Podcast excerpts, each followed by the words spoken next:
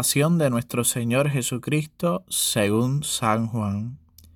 Tomaron a Jesús y él, cargando con la cruz, salió al sitio llamado de la calavera, que en hebreo se dice Gólgota, donde lo crucificaron, y con él a otros dos, uno a cada lado, y en medio a Jesús.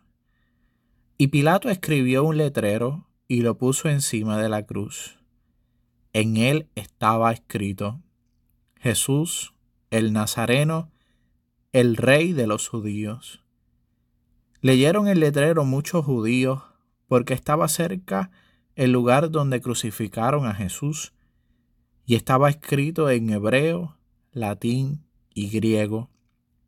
Entonces los sumos sacerdotes de los judíos dijeron a Pilato, No escribas el rey de los judíos, sino, Este ha dicho, soy el rey de los judíos. Pilato les contestó, Lo escrito, escrito está. Los soldados, cuando crucificaron a Jesús, cogieron su ropa, haciendo cuatro partes, una para cada soldado y apartaron la túnica. Era una túnica sin costura, tejida toda de una pieza y de arriba abajo, y se dijeron, no la rasguemos, sino echemos a suerte, a ver a quién le toca. Así se cumplió la escritura. Se repartieron mis ropas y echaron a suerte mi túnica. Esto hicieron los soldados. Junto a la cruz de Jesús estaba su madre, la hermana de su madre, María, la de Cleofás, y María la Magdalena. Jesús, al ver a su madre y cerca al discípulo que tanto quería, dijo a su madre, Mujer, ahí tienes a tu hijo. Luego dijo al discípulo, Ahí tienes a tu madre. Y desde aquella hora el discípulo la recibió en su casa. Después de esto, sabiendo Jesús que todo había llegado a su término, para que se cumpliera la escritura, dijo, Tengo sed.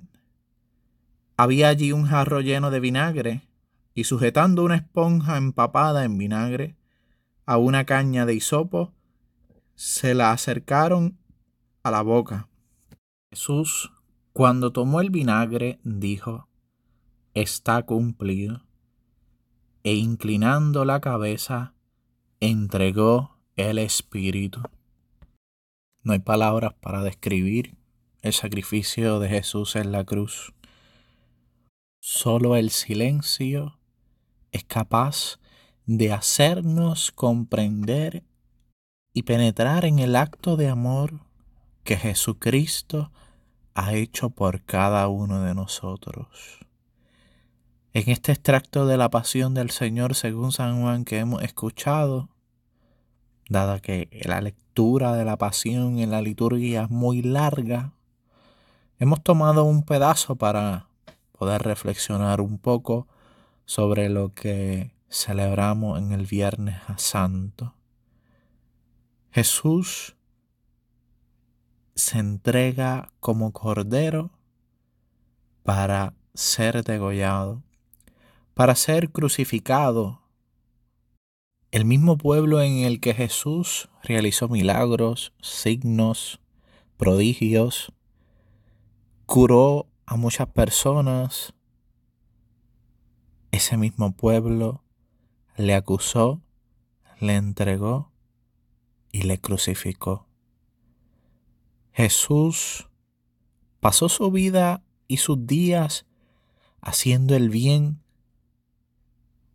pero aquellas personas prefirieron dar libertad a un preso, a Barrabás, y decidieron condenar a muerte a Jesús, y lograron su cometido.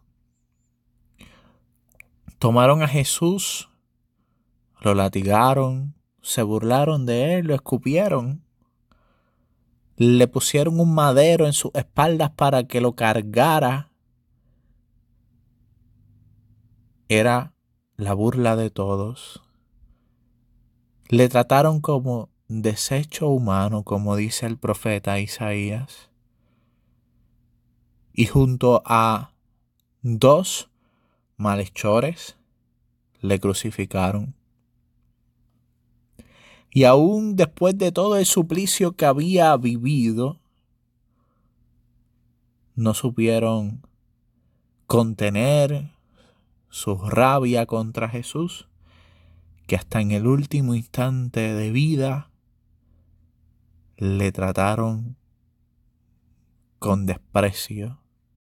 Arriba de la cabeza de Jesús, una cabeza coronada por espinas, se encontraba un letrero que decía, Jesús es el rey de los judíos. Y los judíos querían cambiar ese letrero, a lo que Pilato contestó que lo que estaba escrito, escrito está, dando a entender de esta manera lo que se había escrito no iba a ser cambiado. Estas palabras se habían escrito en tres idiomas, en hebreo, en latín y en griego. Con esto se resalta la universalidad del reinado de Jesucristo.